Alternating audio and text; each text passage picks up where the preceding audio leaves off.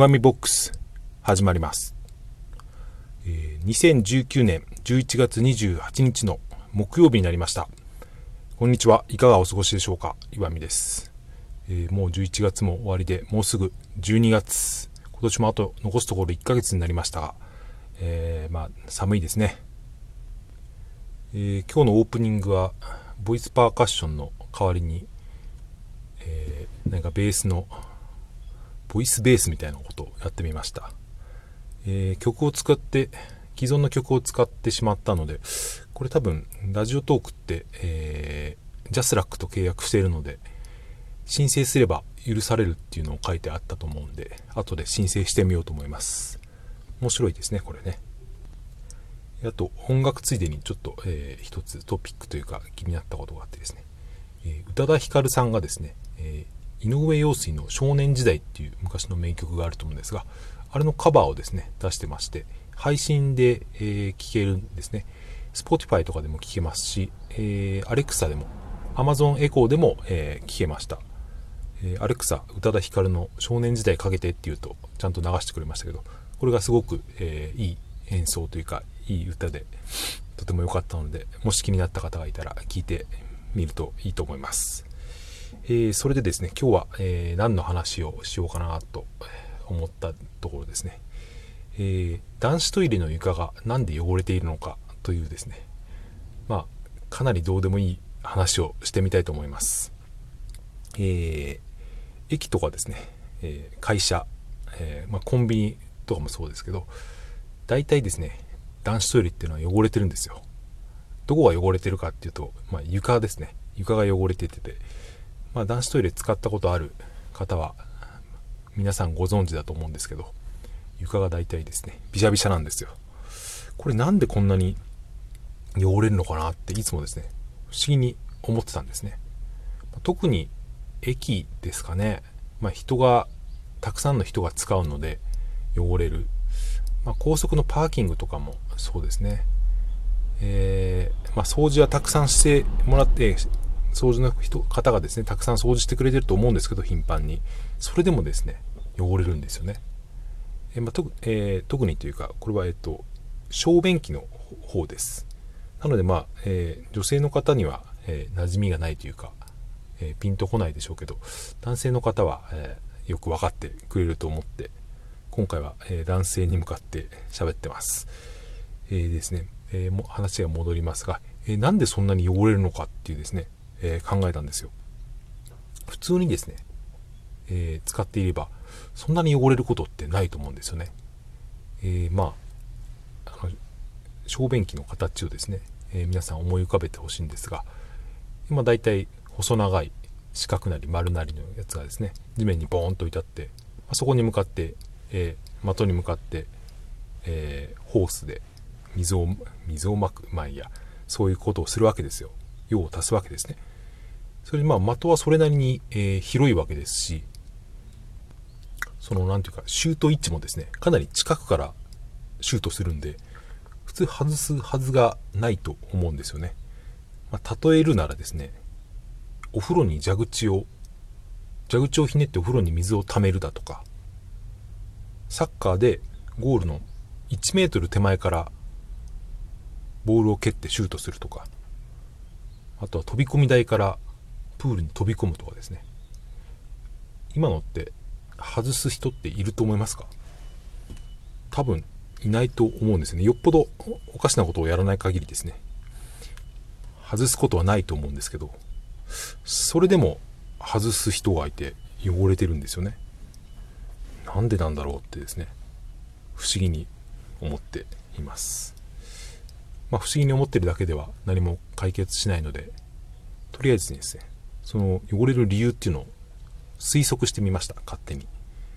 えー、まあ、ありそうな理由として3つぐらい浮かんだんですけど、えー、1つ目がですね、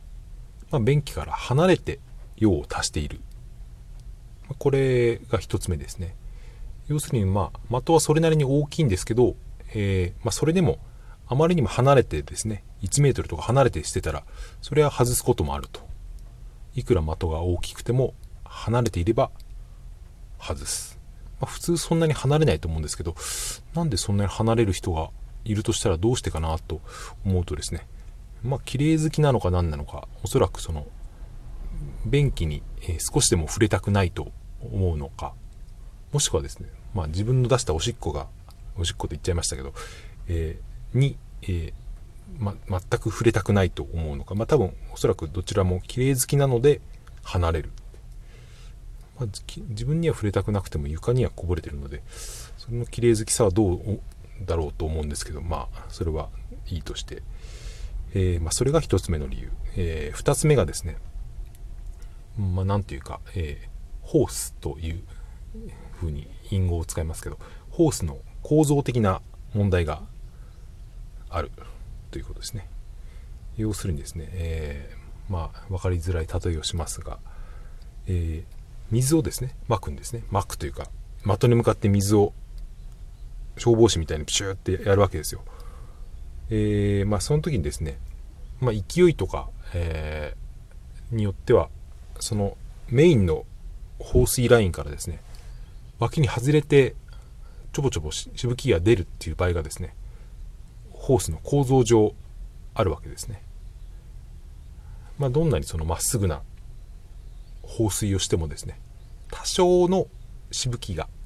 脇からこぼれるってすいませんねすごいくだらない話を真面目にしてますけどなるべく最後まで聞いてくれると嬉しいです。まあ、それで、えー出水っていうんですかね出水口の付近に多少水がこぼれることがあるかもしれない。えー、まあそれでが2つ目、まあ、3つ目の理由、まあ、あるかどうかわからないですけどそもそものやり方に問題があるって、まあ、どんなやり方かわかんないですけど、まあ、逆立ちをしているのか歩きながらしているのかよそ見をしているのかよくわからないですけど、まあ、普通のやり方ではない方法でやってしまう、ま、酔っ払ったりとかもあるんですかね、まあ、そういうことでなってみる、まあ、それにしてもそうですね。そんな人はそこまで数はいないと思うんですけど、僕は何でですねこんなくだらない話をしようかと思ったのはですね、まあ、これは、えー、ネットで調べてみたんですね気になったので。そしたらちょっと面白い記事がいくつかの見つかってですね、えー、男子トイレをこれ Yahoo 知恵袋ですね。で調べてみたら、えー、男子トイレの床を汚す個体群の特定っていうですねものすごく真面目にですね、えー、男子トイレの床を汚しているのはどんな人なのかっていうのですね、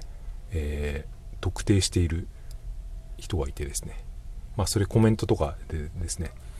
えトイレを使い分けて、えー、て言うんですか実験みたいにしてですね汚す人と汚さない人を、え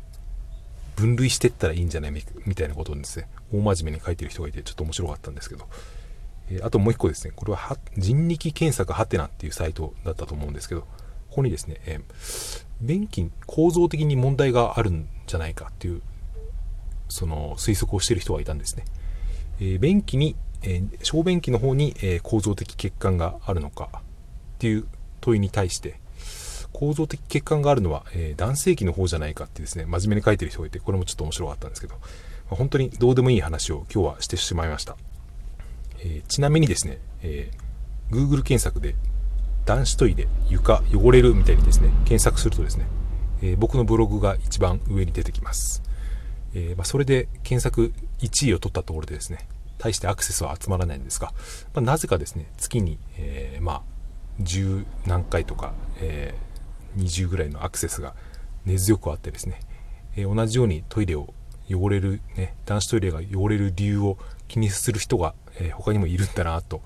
思ったという話でした、えー、今日はとてもくだらない話でしたが最後まで聞いてくださった方、えー、ありがとうございました。それではまた明日。